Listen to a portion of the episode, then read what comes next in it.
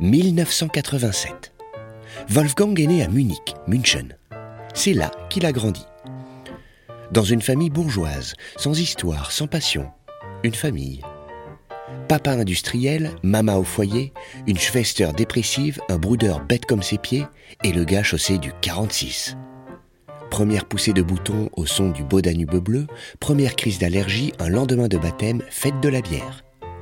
C'est là, dans cette ville assommante où les jeunes gens enfilaient leurs chemises Versace et leurs jeans Hugo Boss pour boire un coup au pub du coin en se gargarisant de diverses inepties, c'est là que Wolfgang enfant puis Wolfgang ado se demandait désespéré si la terre entière respirait un ennui aussi crasse, une banalité aussi plombante que l'atmosphère distillée par la capitale bavaroise. Cette question hanta son cerveau jusqu'à son premier voyage, l'année de ses 17 ans. Modeste, le gars osa l'aventure jusqu'en Ardèche, avant de tenter le grand saut l'été suivant via la Thaïlande. Chaque jour, sur la route pour rejoindre son domicile, une petite maison cosy qui respirait l'ennui et la connerie des nains de jardin exposés sur la pelouse du pavillon, Wolfgang traversait une bonne partie de cette riche cité. Riche, oui, propre, bien sûr, d'une brillance sans éclat, javelisée. Ici, même les camionnettes qui servaient leur courrivourst aux piétons en balade semblaient sortir d'une chambre froide désinfectée. C'est là aussi, à Munich-München, que Wolfgang écoutait Kraftwerk, enfermé dans sa chambre dès qu'il rentrait du lycée. Là qu'il se laissait un peu aller au son de la radioactivity, tout enveloppé de sa froideur intemporelle. Ses voix, trafiquées par des filtres divers, des trucs électroniques qui l'éloignaient de l'humain. Radioactivity is in the air for you and me. Radioactivity discovered by Madame Curie. Radioaktivität für dich und mich in Ollenstedt.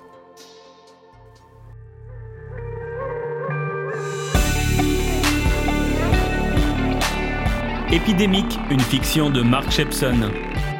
Une création sonore, Friction.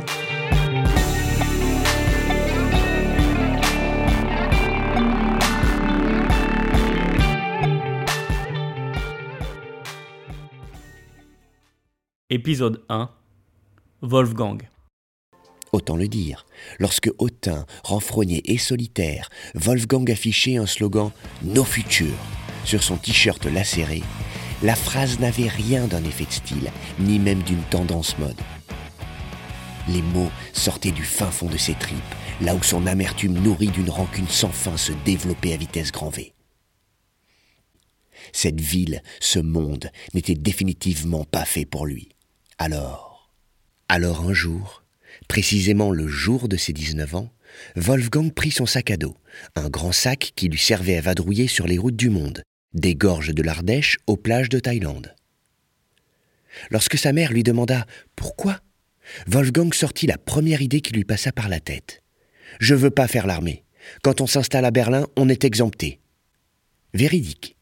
Il avait lu l'info dans un magazine jauni, un journal qui traînait dans la salle d'attente d'un dentiste pas très doué. Bien sûr, le gars rêvait d'être violoncelliste. Berlin cette ville damnée, surnommée à Munich la poubelle de l'Allemagne, avait surtout besoin de repeupler ses grandes artères quasi désertes, ambiance un peu fantôme. D'où cette offre attractive proposée aux jeunes désirant échapper au destin peu enviable d'une vie de bidasse. Une alternative à tous ceux qui n'avaient pas envie de chanter You're in the army now.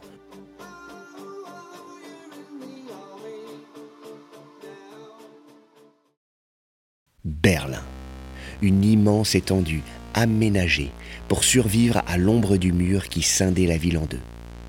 Sans compter les quartiers français, anglais, américains, où l'on ne pénétrait qu'en affichant passeport et nationalité requise. Un lac, des parcs, une forêt fréquentable à vos risques et périls. La probabilité de vous cogner bien fort contre le mur, en conclusion d'une balade bucolique avec pique-nique et tout le tralala, n'était pas négligeable. De l'autre côté, l'ombre de l'Est, la ville grise, interdite. Sur la Coudame, grande avenue bordée de quelques cinémas et de boutiques de mode un peu niaises, le grand magasin mythique Kadeway donnait le ton rien qu'à son enseigne. Kaufhaus des Westens, grand magasin de l'Ouest. Sa mission était claire. Là, on aimait se la jouer comme si de rien n'était. sur quelques mètres au moins, car Berlin restait une ville fantôme.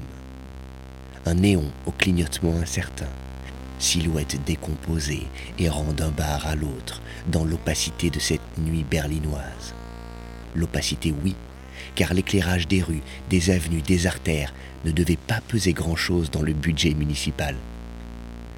Guitare saturée, mouvement des corps dans les pénombres électrifiées, rire voilé, masqué dans le no man's land de la Potsdamer-Platz, hanté par son lugubre passé, cerné des symboles de l'ex-Gestapo. Loin des douceurs aseptisées du lac Wannsee, impossible de résister.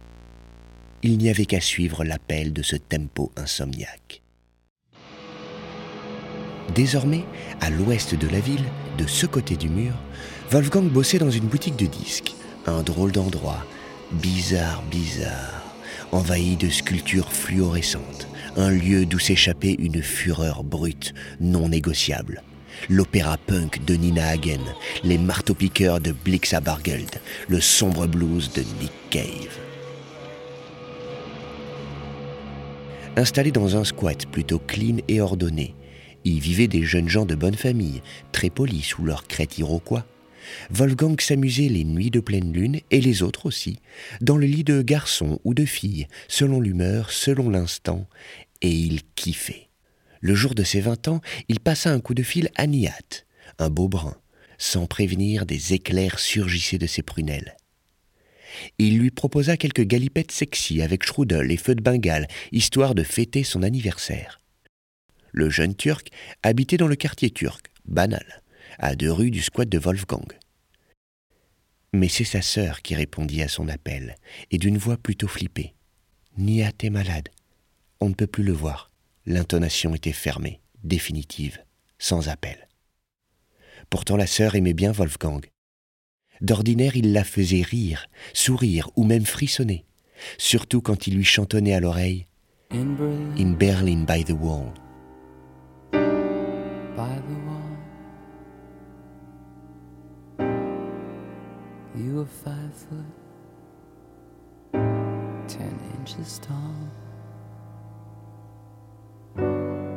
It was very nice.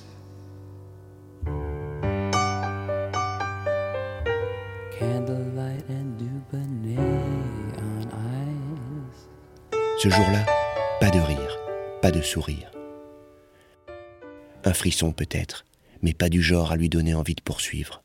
Pourtant, une heure plus tard, Wolfgang décida d'en savoir plus. Il traversa la poste d'Ammerplatz, puis l'exotique Oranienstrasse, avant de s'engouffrer dans la ruelle qui menait tout droit à l'immeuble où Nihat et sa famille habitaient. Il y a des rues qui puent la mort. Assurément, celle-là en faisait partie.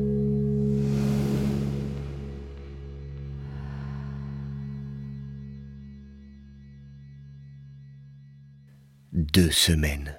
Le temps de se décider à faire le test. Ou pas. Y penser, penser encore. Seul surtout. Pas une fois l'idée de partager cette chose avec quelqu'un ne lui effleura l'esprit. Seul, oui. Et puis, le passage à l'acte. Rendez-vous, choisir un jour. Quel jour? Quelle heure? Prise de sang. Enfin, le dernier round, l'attente du résultat. La nuit d'avant le test, car désormais il y aurait une nuit avant, il rêva de Nihat et de sa sœur aussi, titubant l'un et l'autre dans un bar sombre et désert, lumière jaunâtre, au son déformé du Berlin de Louride, perdu dans un écho. Nihat évitait son regard, essayant comme il pouvait de cacher son visage d'une main tremblante. Berlin disparut de la BO du Dream et la voix de Nihat, froide, distante, chantonna It's so cold in Alaska.